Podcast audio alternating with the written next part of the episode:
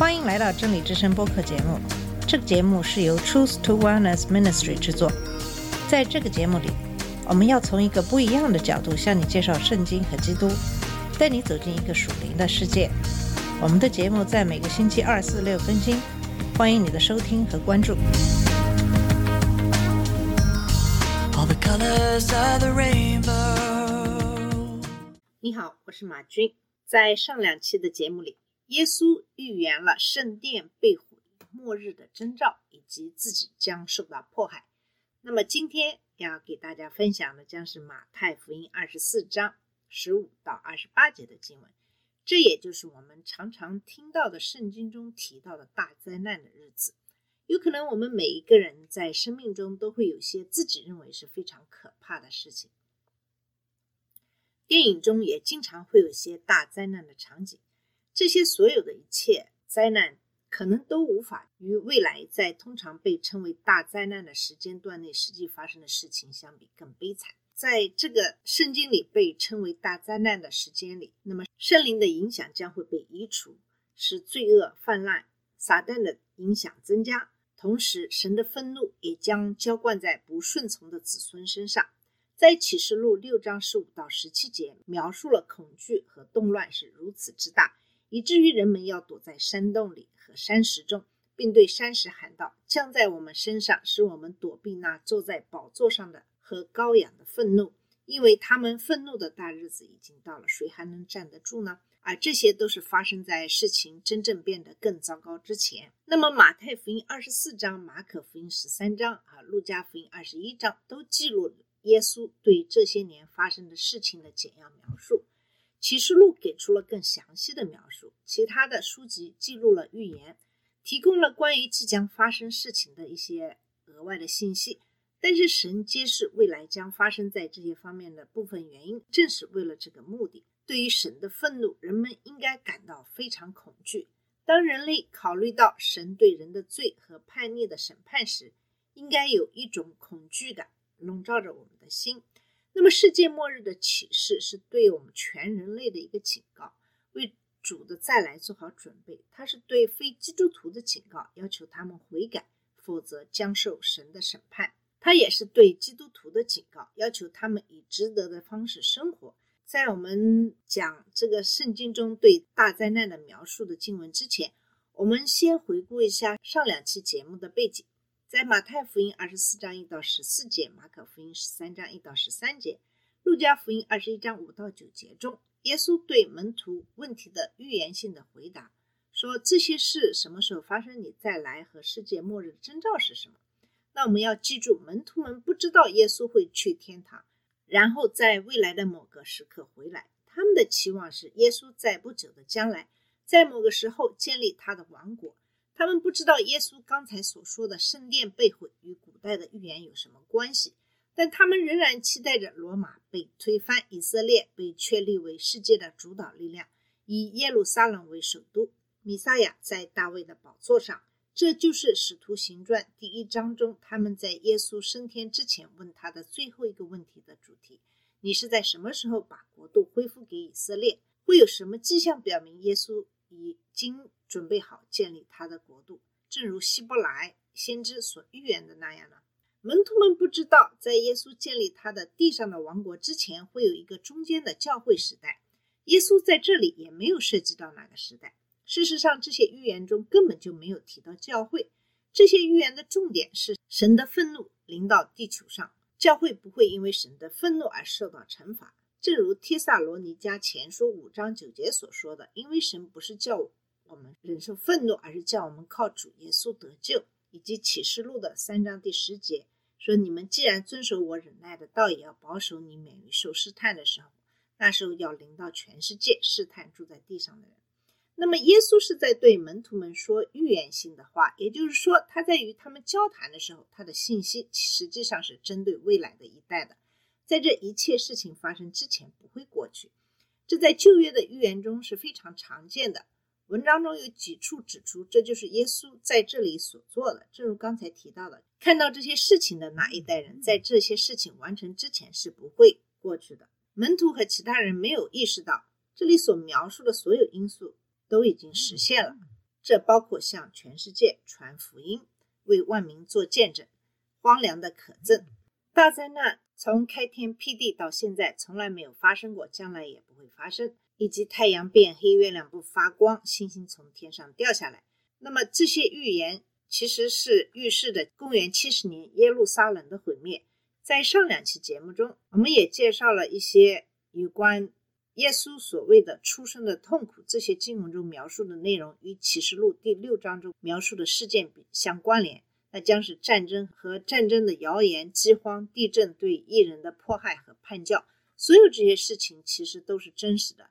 但是在大灾难时期的开始，他们的频率和严重性将急剧增加，就像分娩时的痛苦一样。而在末日之前，福音将被传给全世界，正像启示录七章、十一章和十四章中所预言的那样。关于十四万四千四百名犹太仆人、两位见证人和那位拥有永恒的福音要传给住在地上的人，并传给各国各族各民的天使，他宣称要敬畏神。归荣耀给他，因为他审判的时候已经到来，要敬拜那创造天地、海洋和水泉的主。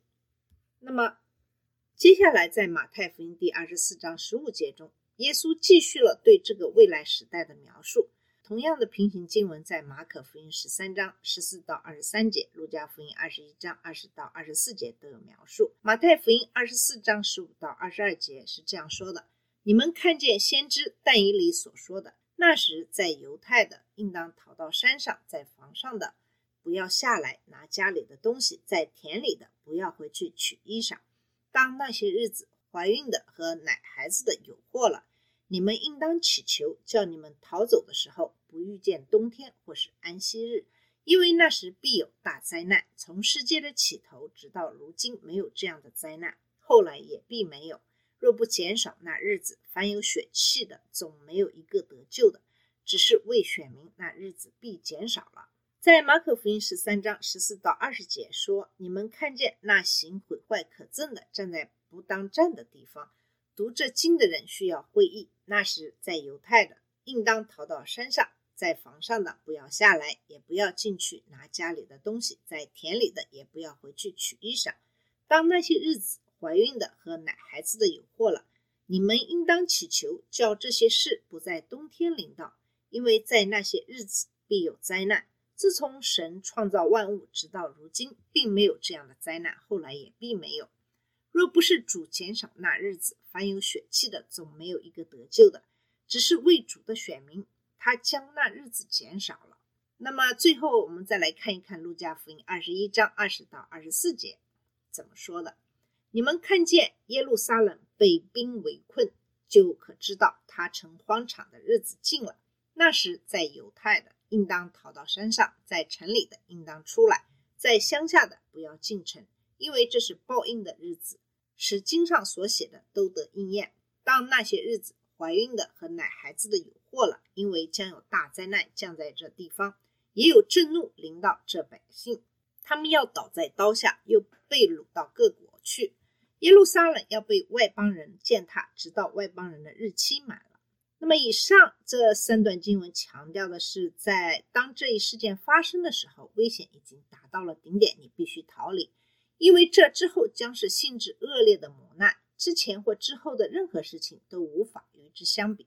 那么，路加在写这一段经文的时候，是写给一个希腊人西奥菲勒斯的，所以路加的经文。给出了与外邦人特别相关的一些额外的细节。那么耶路撒冷曾多次被军队包围，但是这一次似乎与撒加利亚书十四章二节的预言相吻合。其中耶路撒冷被俘虏和掠夺，这就是但以理书九章和十二章中关于荒凉之灾和外邦人时代的预言即将应验的迹象。那么军队包围耶路撒冷的第一个征兆是警告说。如果你在城里，就要逃离这个城市；如果你已经在国内，就不要去这个城市。荒凉之灾的设立是明确的征兆。听到这个征兆后，犹太地区的人应该立刻逃到山上去，因为危险已经变得如此之大，没有时间可以准备，唯一的想法是逃命。这一事件标志着一个磨难时期的开始，这是以前和将来都无法比拟的。这荒凉的可憎是什么呢？耶稣特别指出，这就是先知但以理所说的，读者应该明白。但但以理多次提到荒凉的可憎，它指的是两个不同的事件。这两个事件中的一个已经在安提阿四世手下发生了，是未来在大灾难时期的反基督手下发生事件的例子。那么在今天剩下时间里，就给你讲解一下这个历史背景。在亚历山大大帝的王国解体后，以色列国被夹在两个交战的帝国中间，北边是叙利亚的塞卢西，南边是埃及的托勒密。几个世纪以来，这两个帝国互相争斗，以色列被夹在中间，似乎无论哪个帝国在最近的冲突中获胜，以色列都是失败者。那么，公元前一百七十四年。安提阿库斯上台，他开始痴迷于扩大他的王国，特别是征服埃及。他相当的骄傲，把自己称为是神的显灵。犹太人憎恨他，用一个听起来相似的词来称呼他，那意思就是疯狂的人。在被罗马军事力量逼出埃及后，安提阿库斯将他的愤怒发泄在犹太人身上。但以理书十一章三十一节预言，几百年前他的势力要起来，亵渎圣所的堡垒，废掉长祭，他们要设立荒凉的可憎之物。安提阿库斯进行了一场疯狂的运动，强迫犹太人希腊化。他想改变他们的文化，使他们像希腊人一样，包括对希腊诸神的崇拜。他屠杀了那些拒绝服从的人，也。停止了圣殿对耶和华的献祭，然后他在圣殿中设立了个宙斯的雕像，并在祭坛上献了一头猪。这是第一个使人荒凉的可憎。但是但以理预言了另一种人将在未来发生的暴行。在但以理书九章中，主给但以理一个未来的全景图，特别是与外邦人对犹太人的压迫有关的。但以理书九章二十四到二十七节记载说。为你本国之名和你圣城，已经定了七十个期，要止住罪过，除尽罪恶，赎尽罪孽，引进永义，分住意象和预言，并高至圣者。你当知道，当明白，从初令重新建造耶路撒冷，直到有受高君的时候，必有七个期和六十二个期。正在艰难的时候，耶路撒冷城连接带好都必须重建。过了六十二个期，那受膏者必被剪除，一无所有，必有一王的名来毁灭这城和圣所，至终必如洪水冲没，必有战争，一直到荒凉的事已经定了。一期之内，他必与许多人坚定盟约；一期之半，他必使祭祀与贡献止息。那行毁坏可憎的如飞而来，并且有愤怒倾在那行毁坏的身上。直到锁定的结局。以上就是我们今天要讲的这些经文的一个历史的背景。今天的节目我们就先到这里，在下期节目里就会具体给你讲解这段经文在三本福音书中的具体的含义。谢谢你的收听，我们下次节目再见。这里是真理之声播客节目。真理之声是 Truth to Wellness Ministry 旗下的一个节目，由 Truth to Wellness Ministry 制作和播出。如果你有什么想跟我们分享，请给我们发电子邮件，我们的邮箱地址是 truth to wellness at gmail dot com。你也可以直接去我们的网站 www.truth to wellness dot com 浏览更多的信息。下次节目再见。All colors of the rain